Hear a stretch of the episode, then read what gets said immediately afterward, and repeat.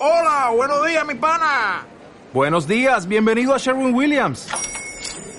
¡Ey! ¿Qué onda, compadre? ¿Qué onda? Ya tengo lista la pintura que ordenaste en el ProPlus app. Con más de 6.000 representantes en nuestras tiendas listos para atenderte en tu idioma y beneficios para contratistas que encontrarás en aliadopro.com. En Sherwin Williams somos el aliado del PRO. Esto es Punto de Encuentro.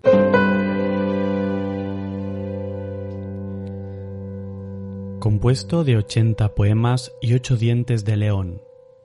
¿Y por qué dientes de león? Dientes de león porque estas flores se soplan con delicadeza y con tan solo el roce de la brisa explotan en millones de pétalos blancos. Porque se soplan con los ojos cerrados y un deseo en el corazón como darías un beso a una persona que es importante para ti. Así empieza Daniel Sánchez, el primero de sus dos libros publicados de poesía. En este libro, ya te contaré cómo se titula en el transcurso de la entrevista, Daniel inicia con menos de 30 años su andadura como escritor o como poeta, aunque tenga reparos de llamarse así. Como digo, con menos de 30 años ha escrito ya dos libros de poesía, dos libros que puedes conseguir con muchísima facilidad. Te lo contaré también durante la entrevista. Una entrevista en la que hablamos de escribir, en la que hablamos de ilusiones, en, en la que hablamos de poesía también y en la que hablamos de expresarse. También lo hacemos sobre crisis, crisis personales. ¿Qué sería un poeta sin crisis sobre las que escribir? Hay mucha gente va buscando estabilidad, sin embargo, sería la ruina para un poeta. En el programa de hoy, Sentimientos por escrito. Punto de encuentro. Isaac Palomares. Bueno, de entrada tengo que decir que Daniel Sánchez es un chico con paciencia. Porque porque cuando llevamos un ratito hablando, le he tenido que decir, para, para, para, que no he puesto en marcha la grabadora. Ahora parece que ya está todo en marcha, Daniel. Ningún problema. Parece que ya podemos empezar de verdad. Entonces, te voy a volver a preguntar lo mismo porque es la pregunta con la que suelo empezar las entrevistas. ¿Cómo te definirías, Daniel? Bueno, eh, definirme me defino como eh, alguien bastante nervioso, e inquieto y también un poco ambicioso. Y bueno, me presento primero. Eh, bueno, yo soy Daniel Sánchez, eh, tengo 25 años y vivo en Elche, que es una ciudad que está en Alicante. Y bueno, yo decidí estudiar estudios ingleses, que era lo que era antes filología inglesa, en la Universidad de Alicante. Y bueno, cuando me gradué eh, estuve fuera un tiempo en París eh, viviendo y cuando volví hice un máster en educación para seguir formándome en lo que viene siendo la enseñanza. Y actualmente trabajo como profesor de inglés compaginándolo con lo que más me gusta que es escribir. Como escritor. Como escritor. ¿Qué pasa con la palabra escritor, Daniel? bueno, a mí la palabra escritor me crea mucho respeto porque creo que tiene que tener una trayectoria y que esa trayectoria también sea reconocida también. Que, porque hoy en día creo que escribe mucha gente. Entonces, bueno, eh, estaría muy bien que nos consideramos nosotros escritores por el mero hecho de escribir, pero aún así la realidad es un poco diferente. ¿Y cuál sería para ti la realidad? En el momento en que consideras que alguien es un escritor, yo consideraría a todo el mundo que escribe escritor, porque si es lo que más te gusta y es lo que realmente sueñas, pues lo eres. Pero sí que es verdad que mm, otra gente no lo tiene tan claro, más que nada porque o no te conoce, o tus libros no se venden en librerías y todo eso. Porque sí que es verdad que hay una parte en el que mm, el hecho de considerarte escritor o hablar como Ostras, es como una palabra muy grande, ¿no? Es decir, el, psicólogo es el que ha estudiado psicología, el periodista es el que ha estudiado periodismo, el médico es el que ha estudiado medicina, pero ¿y escritor? cuando uno es escritor. Claro, cuando, cuando uno es escritor. No sé, eh, antiguamente sí que eh, muchos escritores eran periodistas, eh, filólogos, habían estudiado humanidades. Hoy en día tú puedes ser escritor habiendo estudiado ciencias, ¿por qué no? Mucha gente de ciencias escribe muy bien y además a mí lo que más me gusta es cuando un escritor o una escritora usa sus conocimientos previos sobre, por ejemplo, medicina y los pone en poemas. Eso me parece muy bonito. Ay, qué bonito esto, ¿no? Mm. Hacer poemas de otros tipos de conocimientos, ¿no? exacto. Usar los conocimientos que tienes para escribir. Eso me parece genial. Entonces, si te pregunto cuándo tú, porque al final también podemos decir técnicamente, como tú decías, ¿no? Escritor es el que mm. escribe. Entonces, eh, te podemos ya considerar escritor. Tienes eh, un libro que es el que yo tengo en la mano, que es el que yo me he podido leer. Luego, a fecha de entrevista tienes otro libro en el horno. En el horno está. Pero que es posible que cuando salga la entrevista el libro ya esté publicado. Por eso ahora vamos mm. a dar todos los títulos para que la gente eh, que quiera pues pueda leer estos libros. Mm. Yo tengo que, decir que además es un momento especial para mí poder hacer esta entrevista porque yo también tengo un libro en el horno. Creo que seguramente esté aún en el horno cuando hagamos la entrevista. Entonces vamos a poder compartir muchas cosas súper chulas sobre esto. Entonces, ¿en qué momento tú decides empezar a escribir? Si es que existe un momento o no. Pues todo esto de la escritura empezó cuando iba al colegio. Eh, en el colegio había un periódico eh, que se publicaba en el colegio y al final de curso se daba a todos los alumnos. Y nos propusieron un concurso de escritura de historias y yo me presenté. Y entonces mm, yo escribí una historia que, bueno, era pues unos piratas que, que iban a una isla y estaban buscando cosas. Bueno, una historia que tampoco tiene mucho, mucha chicha, por decirlo de alguna manera. Y mm, nada, eh, siendo yo un niño que en el colegio no tenía, no es que no tuviera muchos amigos, es que pues no era el más popular de clase y no, no jugaba fútbol y todo eso. Quien decidía qué historia se publicaba era la gente de clase, por votación. Y cuando yo leí, cuando yo leí mi historia, todos los, todos los alumnos y alumnas me votaron a mí. Es decir, toda la clase quiso que mi historia se publicara en el periódico. Ostras, qué, qué bueno. Es decir, que tú dices que en, en, ese momento sentías que de algún modo en clase pasabas como un poco desapercibido por lo que me estás diciendo, ¿no? sí. sí. Y, y al final escribes una historia y en el mm. momento en que escribes esa historia, te haces visible para el resto de gente de clase. No, visible no, simplemente que esa historia gustó y, esa historia fue la que se publicó en el, periódico del colegio a final de curso. Mm. Entonces, bueno, me, impactó que toda la clase, que por unanimidad, eh, decidieran que esa historia fuera la ganadora. Y en ese momento, ¿qué pasa en ti? Pues en ese momento dije, pues a lo mejor esto es eh, lo mío y empecé a escribir. Lo que pasa es que, pues... ¿Qué edad tenías? Uf, em, no me acuerdo, siete, ocho... Wow. No me acuerdo. Wow. No, un poquito más, no, un poquito más mayor. A lo mejor ya tendría unos diez o así, sí, sí.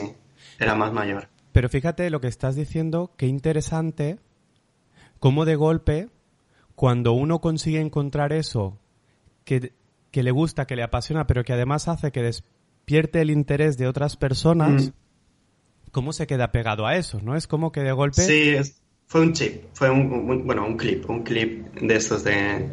Haces clic y, y pues te das cuenta que a lo mejor, no sé, tampoco la escuela a lo mejor no era tan mala como yo la pintaba, porque a mí no, me gustaba mucho el ambiente y todo eso.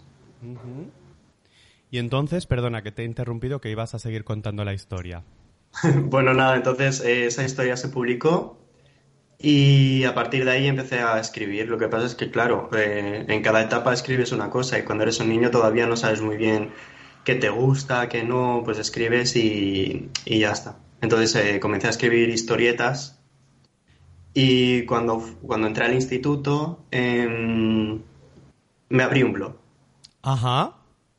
Y nada, ahí escribía pues relatos cortos, eh, independientes, no tenían nada que ver los unos con los otros. Y y ya está. Y de pronto dejé de escribir, no sé por qué, o sea, a lo mejor me aburrí o no sé qué pasó y dejé de escribir. Y en la carrera, en último año creo, en el penúltimo, eh, decidí recuperar eso y empecé a escribir en Instagram. Entonces, a partir de ahí me abrí otro blog más profesional, eh, dándole el formato que a mí me gustaba, poniendo bien los signos de, puntuación. Qué locura son los signos de puntuación, ¿eh? Sí, sí. Algo que parece tan sencillo y cómo lo cambian todo. Todo, todo. Y nada, y a partir, y bueno, es el blog en el que ahora escribo, que es el baúl de las vidas. Y a partir de ahí, una cosa se, bueno, una cosa se ligó a la otra y y comencé a escribir un libro cuando, cuando me fui a París. Mm, en París escribiste el mm, primer libro que tienes publicado. Exacto.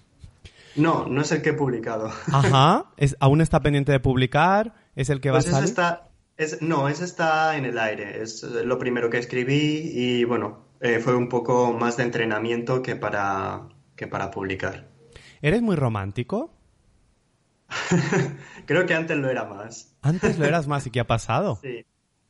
Pues no lo sé. Eh, antes sí que lo era muchísimo. Eh, me gustaban mucho las películas románticas, las novelas. Eh, yo también lo era, era muy sensible. Pero conforme ha ido pasando el tiempo, mm, no sé, a lo mejor vas viendo cosas y ya no eres tan romántico. A lo mejor la adolescencia, los primeros años de la adolescencia, los 16, 17, 20, que todos somos Becker, ¿no? En ese momento. Exacto. que es como que aparece el amor por primera vez en la vida. Exacto. Y aparece la exploración del amor, ¿no? Mm. Y aparece, de hecho, tienes muchos poemas que hablan de... Sí, son muchos. También tengo muchos de desamor. ¿Ha habido más amor que desamor, Daniel? Mm, Yo te pregunto lo que me dé la gana y tú contesta lo que te dé la gana. ¿eh? Ha habido de todo, de todo. En mi época adolescente, como tú dices, como hasta los 20, 21, ha habido mucho eh, desamor y a partir de entonces ha habido mucho amor. Hablemos del desamor. ¿Qué tiene el desamor que es tan productivo a nivel creativo? No lo sé, pero leí una frase un día que, que decía, eh, el amor inspira, pero el desamor inspira aún más. y estuve totalmente de acuerdo. Eh, yo un día que estuve, bueno, estaba con, un chico y un día me dejó. Y, y nada, yo lo que fui directamente fue a casa a coger el ordenador y escribí. ¿Y qué tal? Y fue lo que... Muy bien, o sea, fue un... fue una entrada del blog que em, tuvo mucha... O sea, gustó mucho, vaya. Luego le llamaste y le dijiste, oye, gracias por dejarme porque mira, me has inspirado. Estaba a punto de decir, oye, mira, muchas gracias, muchas gracias. A ver si el próximo también me deja y escribo algo más, algo más largo. claro, al final, en psicología, eh, yo trabajo mucho, por ejemplo, el intentar desfusionarnos de, lo que nos pasa, ¿no? Cuando tú entras en el drama interno del desamor o de lo que vives, estás muy fusionado y generas más dolor. Cuando tú puedes escribir sobre eso, dibujar sobre eso, moverte viendo eso, ¿no? Como si lo pudieses sostener en las manos, el dolor se reduce, ¿no? Eh, ¿En tu caso es así, Daniel? Sí, a mí lo que me hace es desahogarme. Es decir, si yo tengo el nervio dentro y, por ejemplo, ese día estaba mal y quería a lo mejor decirle de todo, pues en vez de decirle de todo fui y escribí un, una entrada del blog y además lo compartes, hay gente a la que lo sigue, le gusta, se siente absolutamente identificada. Sí, lo bueno de, estos temas es que a quien no, a quien no han dejado alguna vez, ¿no? Entonces, eh, pues a lo mejor se siente muy identificada y dice, hostia, eh, este le ha pasado lo que a mí. ¿Y siempre poemas? Eh, suelo moverme entre poemas y reflexiones en prosa. Entonces, el, baúl de las vidas eh, lo hago más como, como entrada, como en prosa, y hablo sobre... Lo que suelo hacer es, em, me ha pasado algo y he sentido algo con, ese acontecimiento, con ese evento, y a partir de ese sentimiento o emoción, mm, escribo sobre ello. Que a lo mejor la entrada no tiene nada que ver con el acontecimiento, pero sí con lo que he sentido en ese momento. Y para los libros eh, decidí, decidí eh, utilizar poemas. Sí que es verdad que en y enero primavera, que es el primer libro que he publicado, eh, hago un poco mezcla entre prosa y, verso. Pero hay mucho más verso que prosa. Sí. Tú has dicho ahora el título del libro. Yo lo reservaba porque me parece tan bonito. De hecho, una de las cosas que me acercó y que me, y que me hizo decidirme a entrevistarte fue, yo aún no había leído el libro, te había visto por Instagram y demás, y, y me gustó tanto el título me pareció que en un título resumías tanto.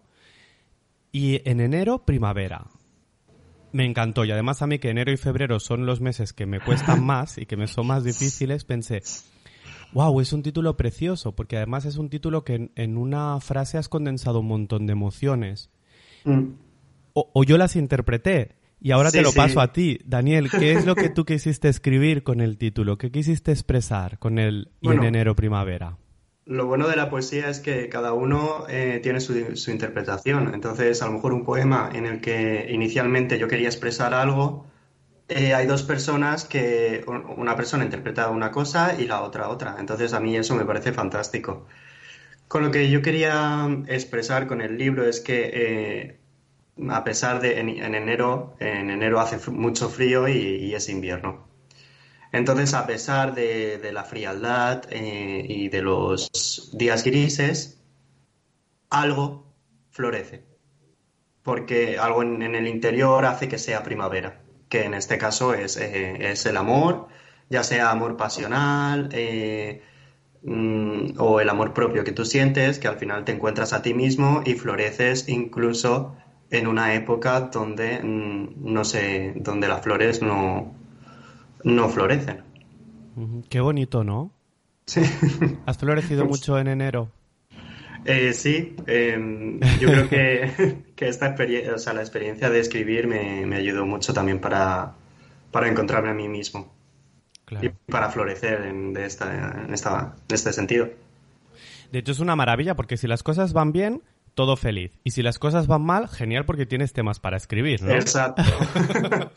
a veces siempre necesito ahí un poco de, de, días grises para, para poder coger inspiración.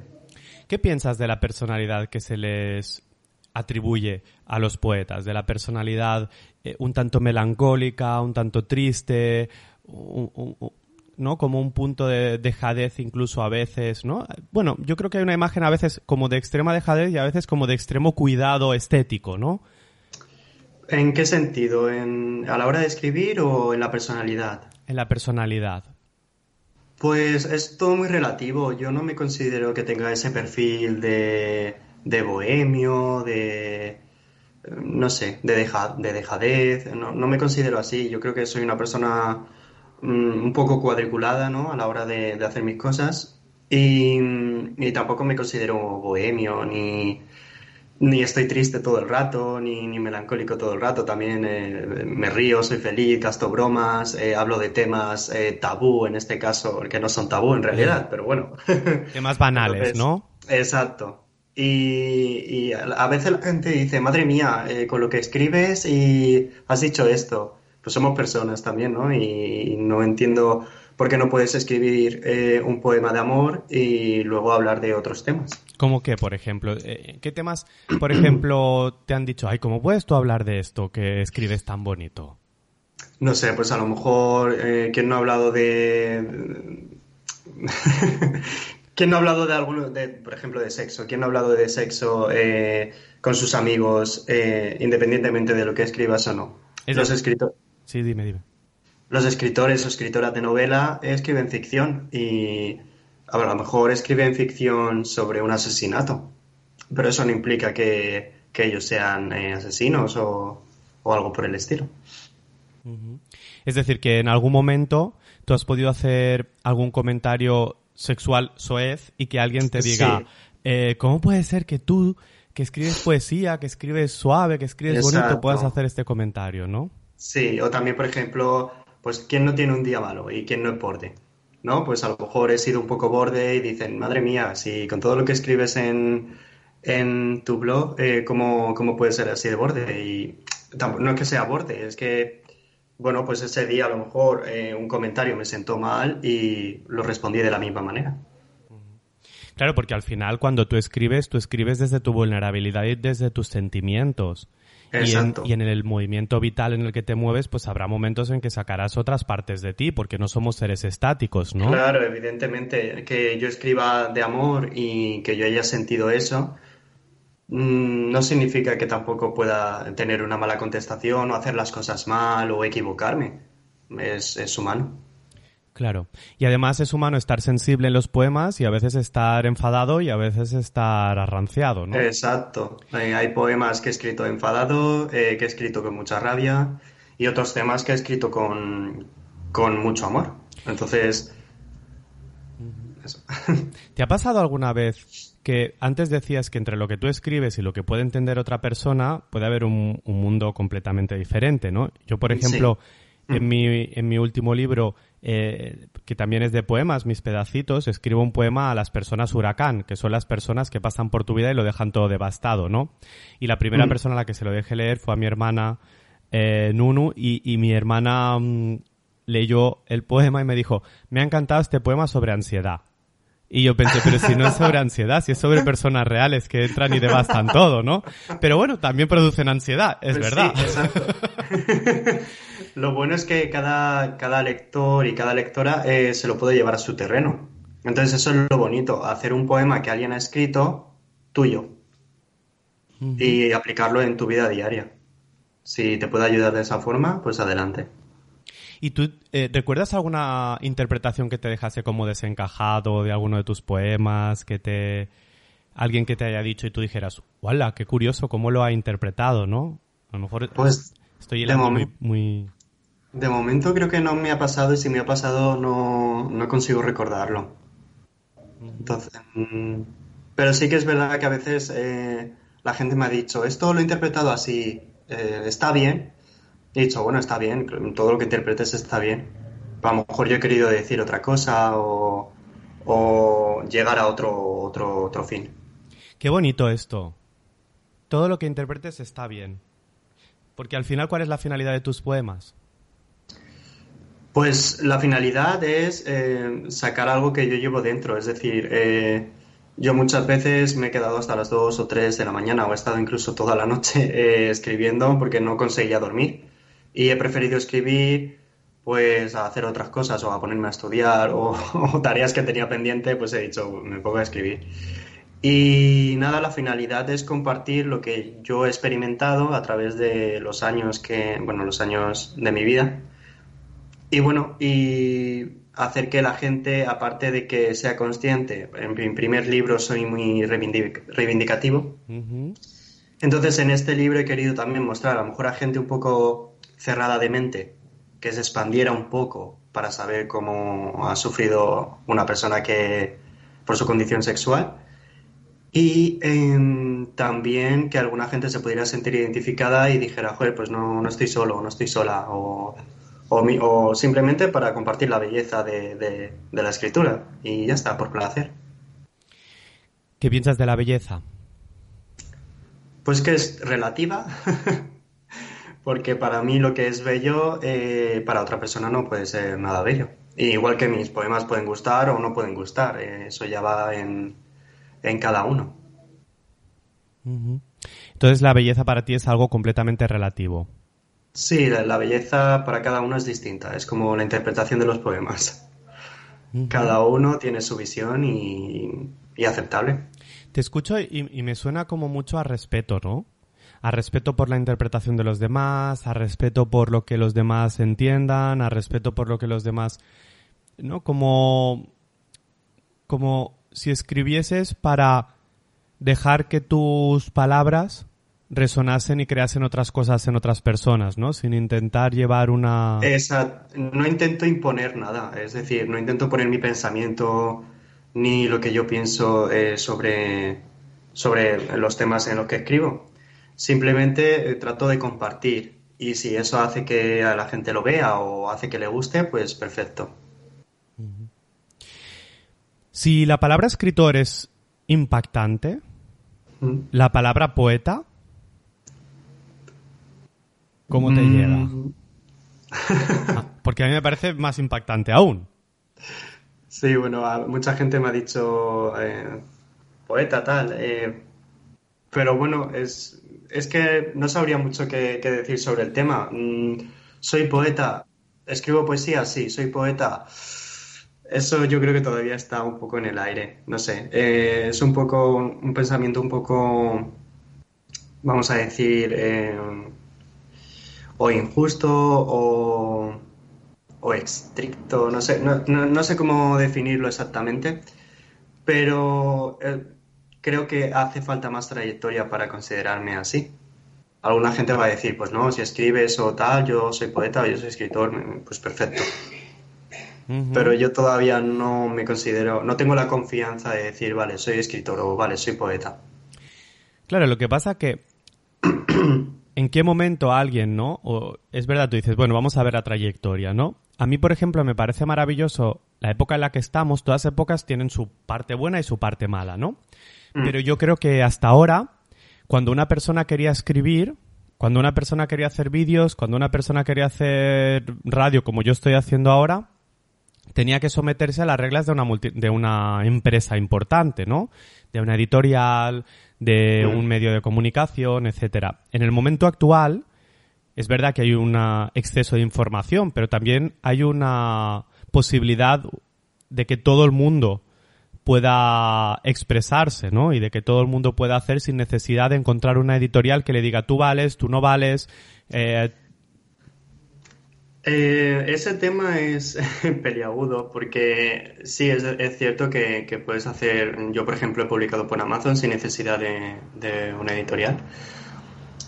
Pero sí que es verdad que no, sé cómo va a salir el segundo libro, la verdad. No, no sé si va a tener mucha repercusión, si va a tener poca. Eh, simplemente lo he hecho porque a mí me gustaba y quería sacarlo. Sí que es verdad que si va genial, pues oye, me alegro muchísimo. Y, pero sí que es verdad que al final eh, las grandes editoriales eh, creo que todavía mueven mucho mercado en ese sentido. Y que evidentemente si te publica una gran editorial, tienes mucho camino, mucho camino hecho. Es obvio que si el libro, eh, y en enero primavera, por ejemplo, estuviese publicado por Planeta, estaría en todas las librerías y entonces la gente entraría a la librería lo y vería. lo vería y de todos modos también te digo que eh, creo que cada vez más la gente también busca reseñas por internet busca es decir cada vez eso de yo aún lo hago pero cada vez es más difícil y, mira, ahora diciéndotele a ti, estoy reflexionando, ¿no? Cada vez es más difícil que yo entre en una librería y coja el libro que me guste. Normalmente voy a la librería con el título en mano. Hmm. Sí que es verdad, pero sí que mucha gente dice, pues voy a pasearme, ¿no? Ya. Y entra a una librería para ver lo que hay y lo ve y le puede llamar la atención y se lo puede llevar. En este caso, mi libro no. Mi libro o lo ves en internet o te metes a Instagram y lo ves y dices, ay, voy a verlo.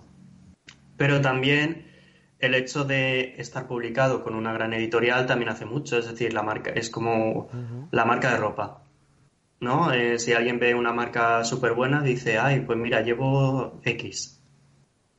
Claro, y porque al final cuando una, una editorial importante publica un libro, cuida sus detalles, cuida su calidad y teóricamente cuando tú compras un libro en una editorial grande, te garantizas una calidad que en la autopublicación no lo sabes, es una sorpresa. Es como entrar en los cines Verdi de Barcelona.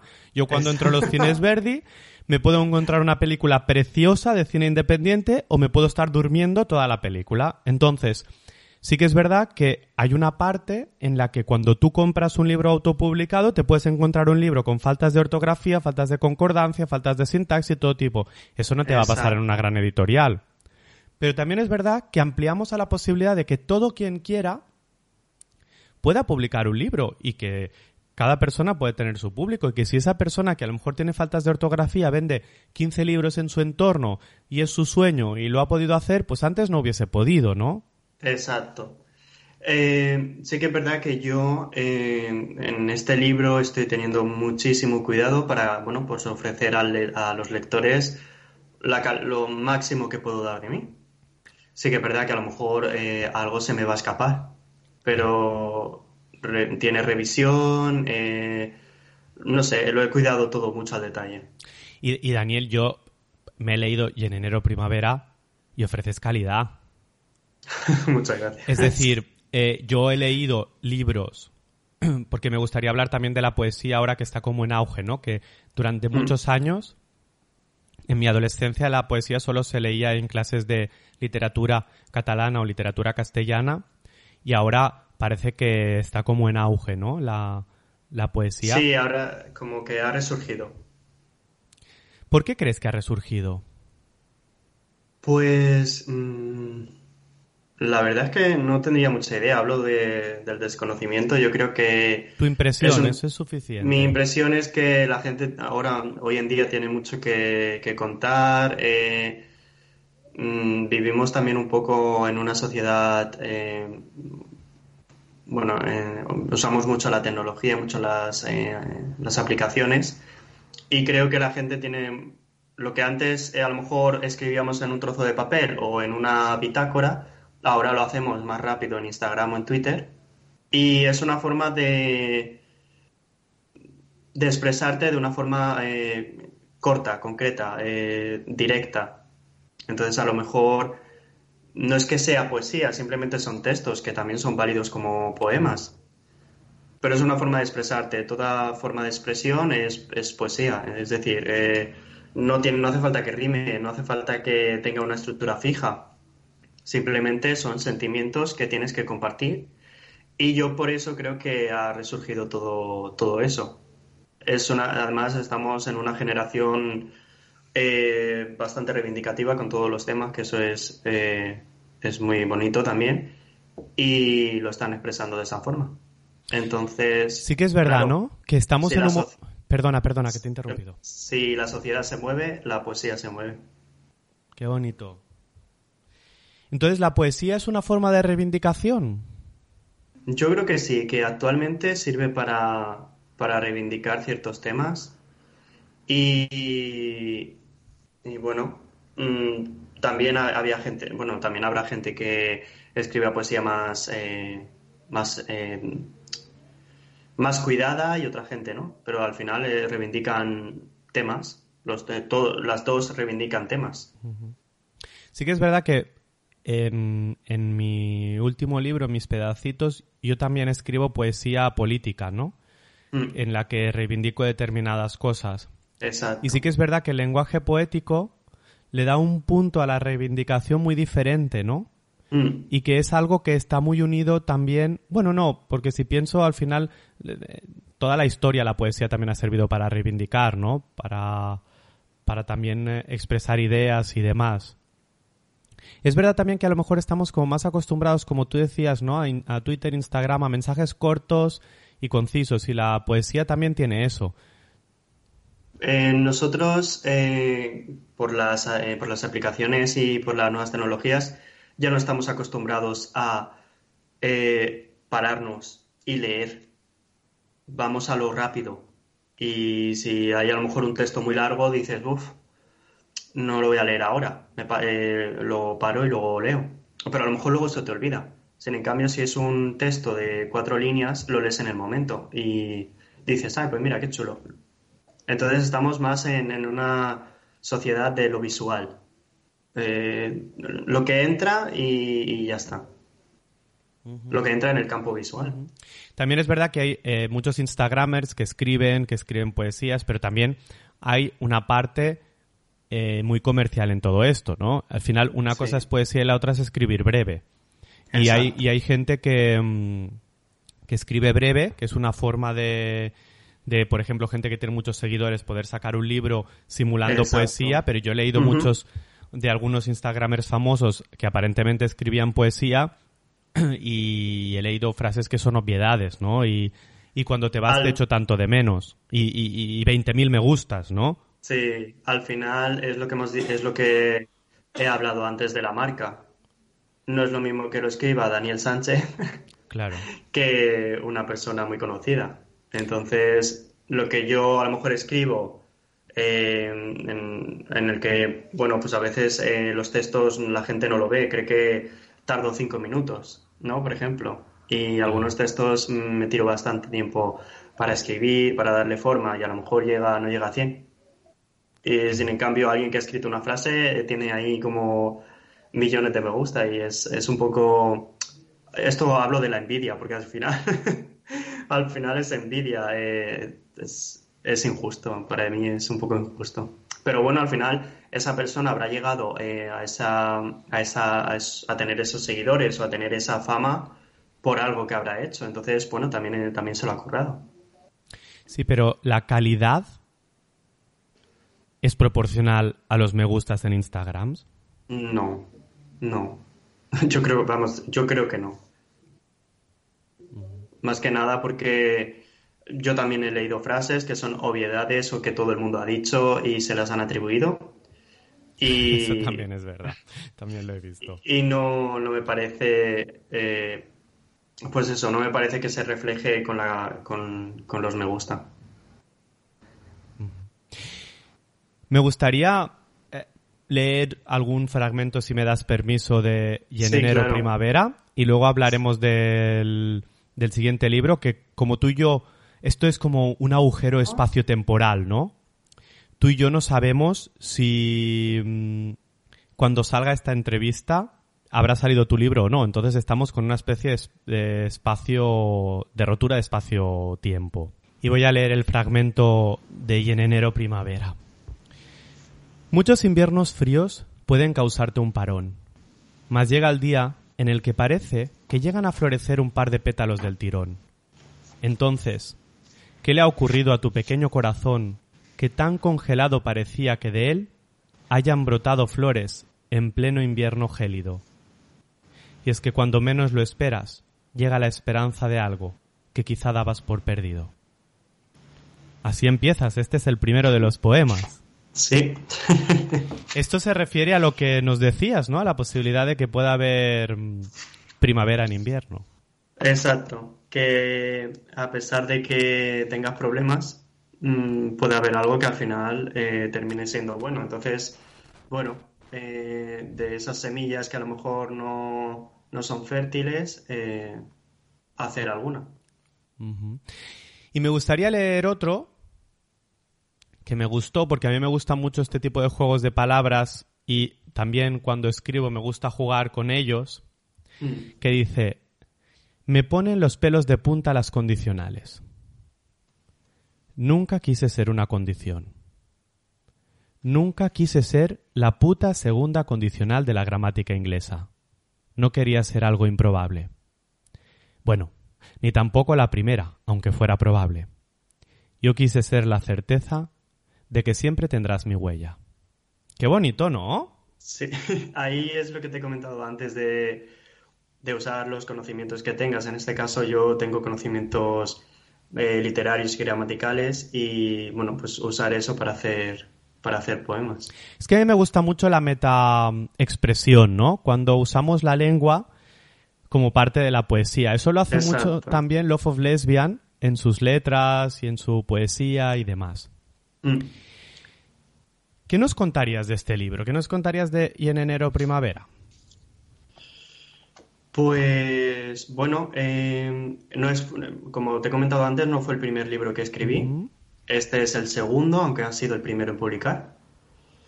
Y mm, bueno, lo tuve escrito desde... No me acuerdo ni desde cuándo, a lo mejor desde... Creo que fue cuando vine en París, que fue en el 2000, eh, en el 2017, volví. Y empecé a escribirlo. Y bueno, eh, este libro yo creo que todas las editoriales lo tienen ya en su correo de, en su bandeja de entrada de correo. Pero bueno, al final eh, muy pocas dijeron que sí y las que dijeron que sí em, mm, me ofrecían como, por ejemplo, si no se ven, si por ejemplo esta cantidad no se ha vendido, pues al final la tienes que comprar tú. Y dije, "Uf, yo no puedo eh, arriesgarme a saber cuántos no me compran y no y tengo que pagar yo. Entonces, un día eh, la editorial que me publicó este libro eh, me envió un mensaje y me dijo si tenía algún manuscrito, si estaba interesado, y le dije que sí. O sea, el manuscrito estaba, estaba ya listo, eh, mm, tanto estéticamente como por contenido. Entonces se lo mandé y, y bueno, dije como lo quería, tanto por dentro como por fuera, porque tiene algunas páginas en, en amarillo y Sí, la portada. Y nada, y se hizo. ¿La has dibujado tú la portada? Porque sé que también dibujas. No, la portada no la, no la, no la, no la hice yo. La hizo Cristina Bonet y me pareció un, un trabajo súper bonito. Sí, Eh, reflejó lo que yo quería. Yo, yo a, mi, a la editora le dije lo que quería y ella se lo expresó a, a la ilustradora y, y vamos, una pasada. sí, es muy bonito. Una pasada. Es muy bonito. La verdad es que la edición es muy bonita también, ¿eh? De, Sí, de eh, estuve Postdata muy contento. Ediciones. Sí, Mm, es un libro precioso. No solo en cuanto a contenido, sino también en cuanto a la edición. Es muy bonita. sí.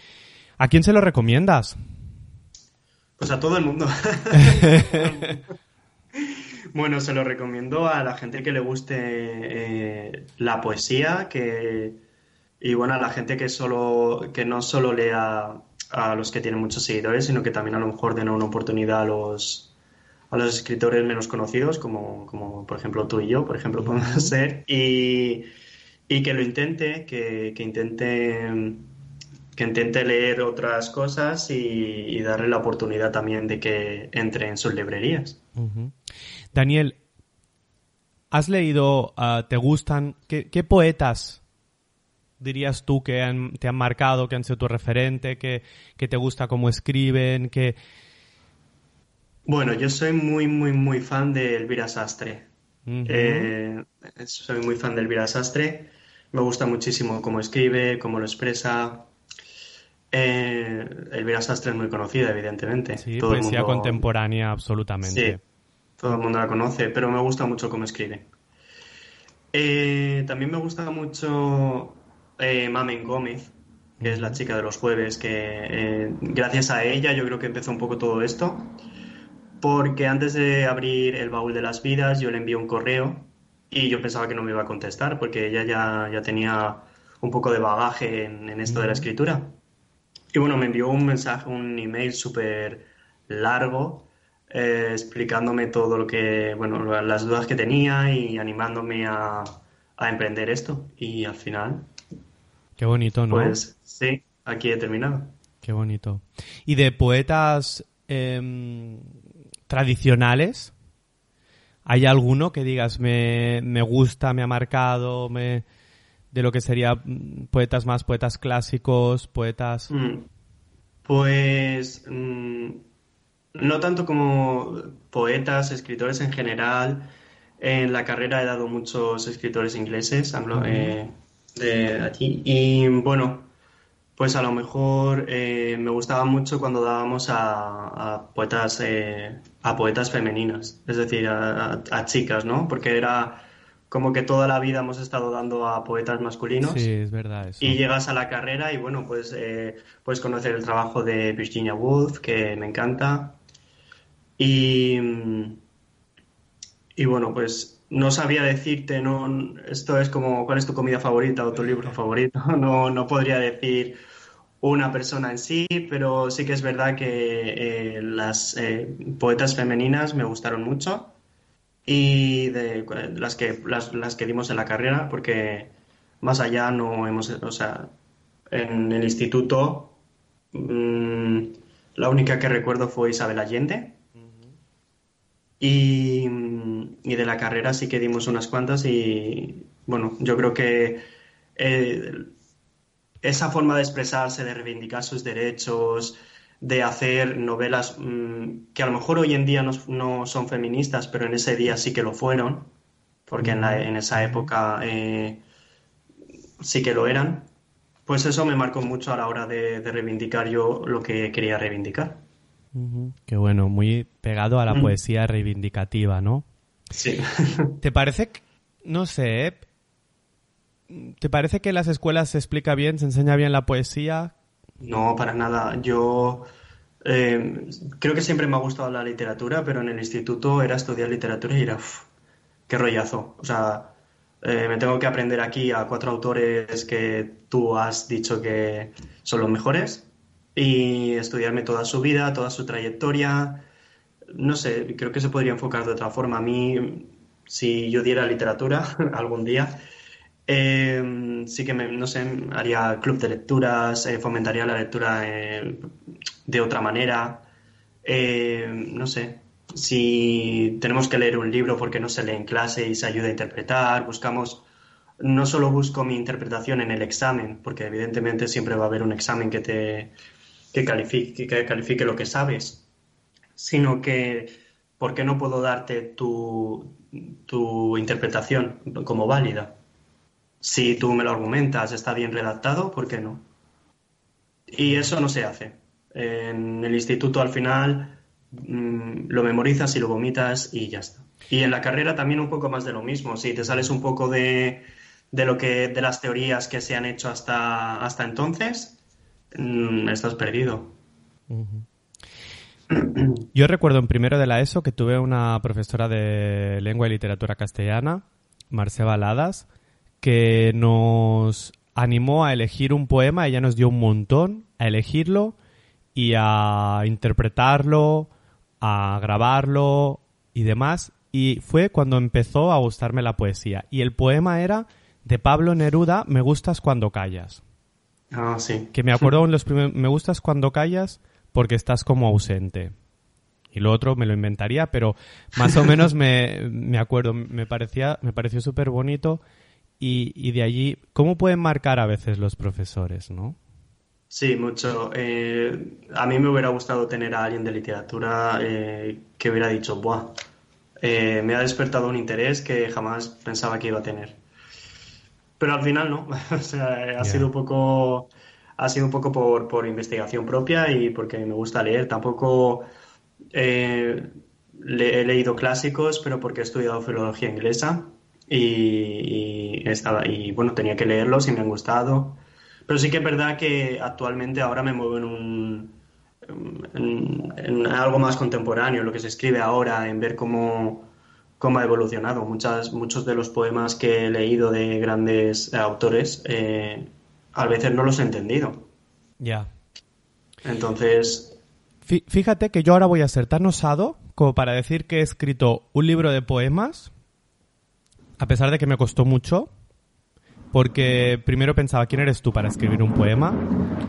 Y, luego pensé, bueno, yo lo escribo y si alguien quiere leerlo, que lo lea y si no, no, ¿no? Claro. Porque claro, me empujaban mucho mi madre y mi hermana, pero claro, objetivas, objetivas, a pesar de que mi madre suele ser bastante objetiva, tampoco lo eran, ¿no?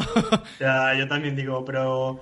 Eh, ¿Te gusta porque me quieres o porque, o porque te gusta de verdad? ¿Te gusto yo o el poema? Exacto. Pero, mm, pero me animaron a, y, porque yo tenía un punto también en que, ostras, eh, Lorca se me hace denso. Mm. Lorca es súper famoso, es yo seguramente tengo que aprender a leerlo, pero lo he intentado leer varias veces y salvo algún poema que me pueda gustar, ostras, se me hace, mm, se me hace denso. En cambio, me encanta Benedetti, me gusta Machado, eh, pero Lorca se me hace un, tanto denso.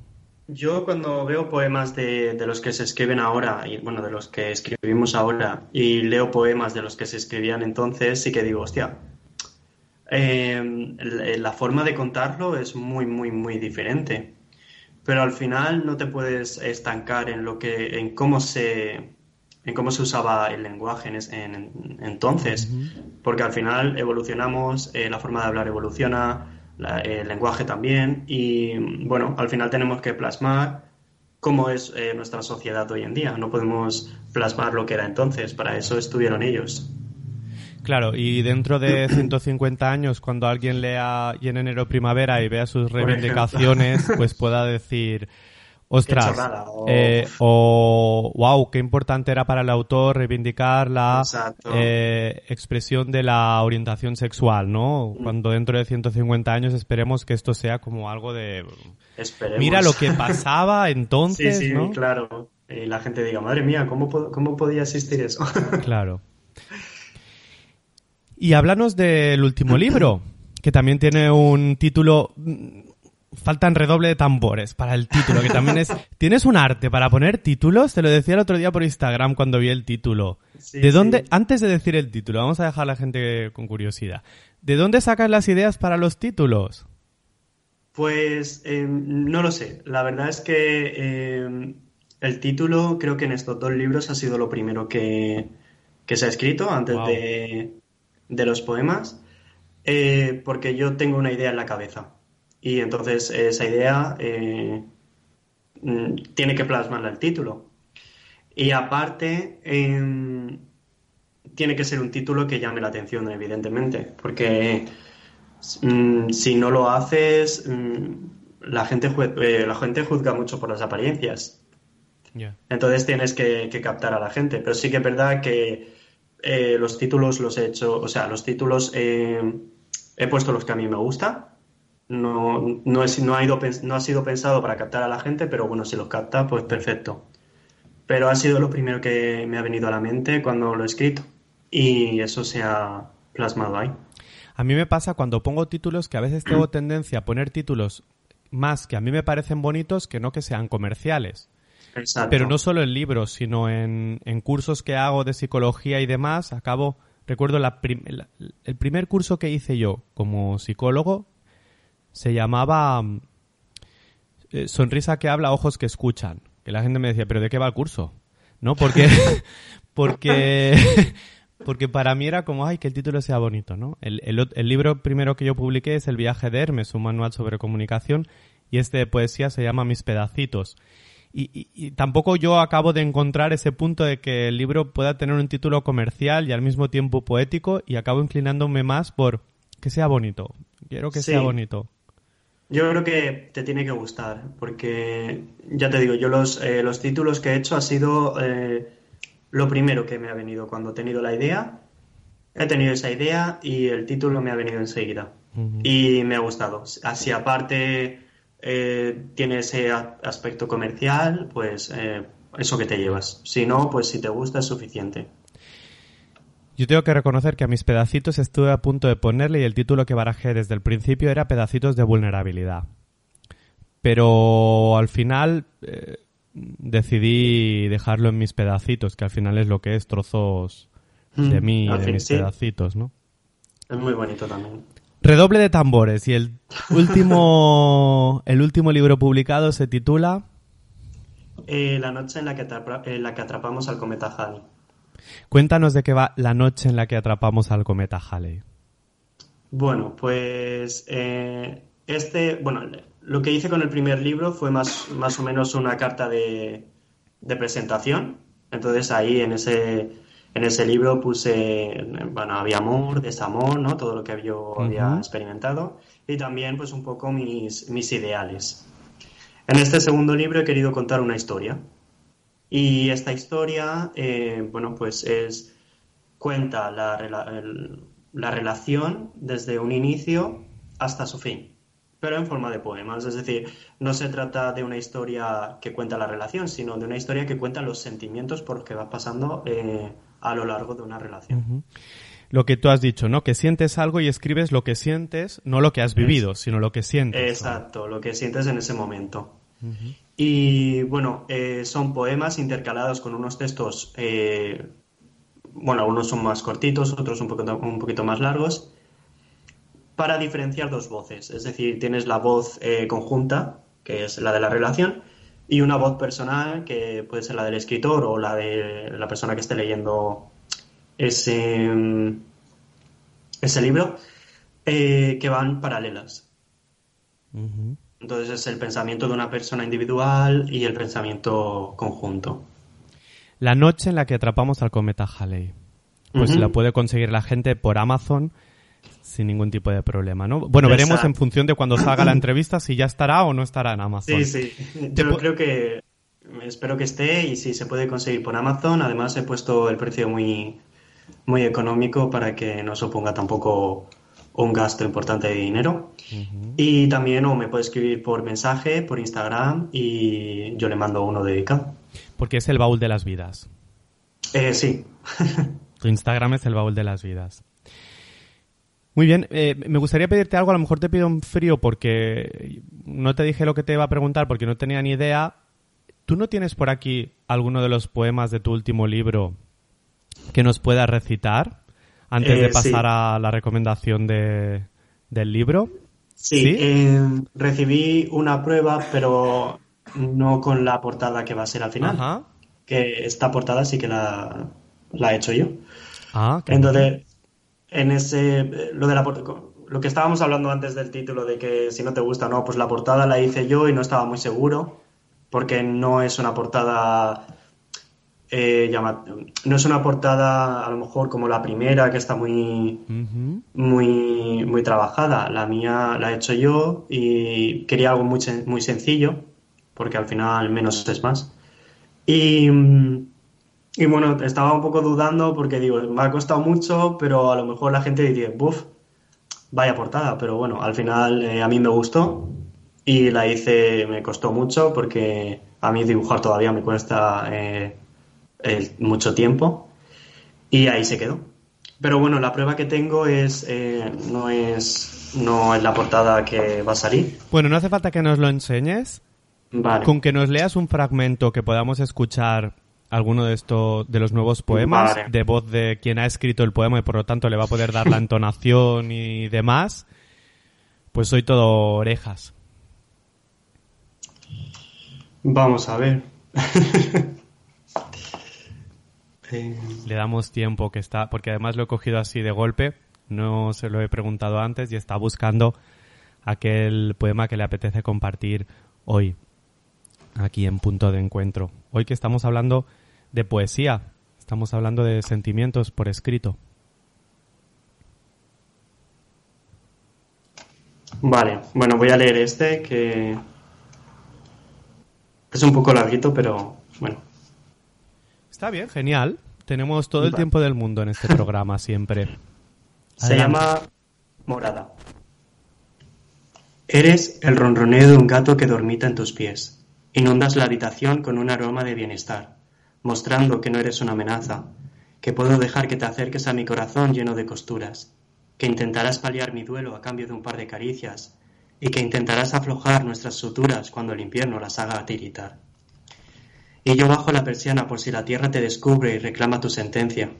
Soy consciente de que algún día el ronroneo se desvanecerá súbitamente y en mi cama reinará un absoluto silencio, del que solo hablar me produce náuseas y provoca que me abrace a mí mismo en posición fetal. Y entonces solo quiero gritar al remolino que defienden tus labios para que el eco de mi voz se extienda inconmensurablemente y siempre perdure entre las paredes interiores que delimitan tu cuerpo. Porque para cuando abra la puerta de mi nocturna morada y mis oídos se queden sordos en el silencio arrollador de tu atroz secuestro, habré dejado de llamarlo hogar. Mm, qué bonito. Qué bonito. Qué pena que el sonido, al ser por Skype y demás, no haya sido eh, muy, muy bueno, pero yo animo a la gente a que te sigan en el baúl de las vidas de Instagram, donde podrán seguir conociendo algunos de estos textos de Daniel Sánchez. Daniel, ¿nos vamos a la biblioteca? Vale. Vamos a la biblioteca. La biblioteca.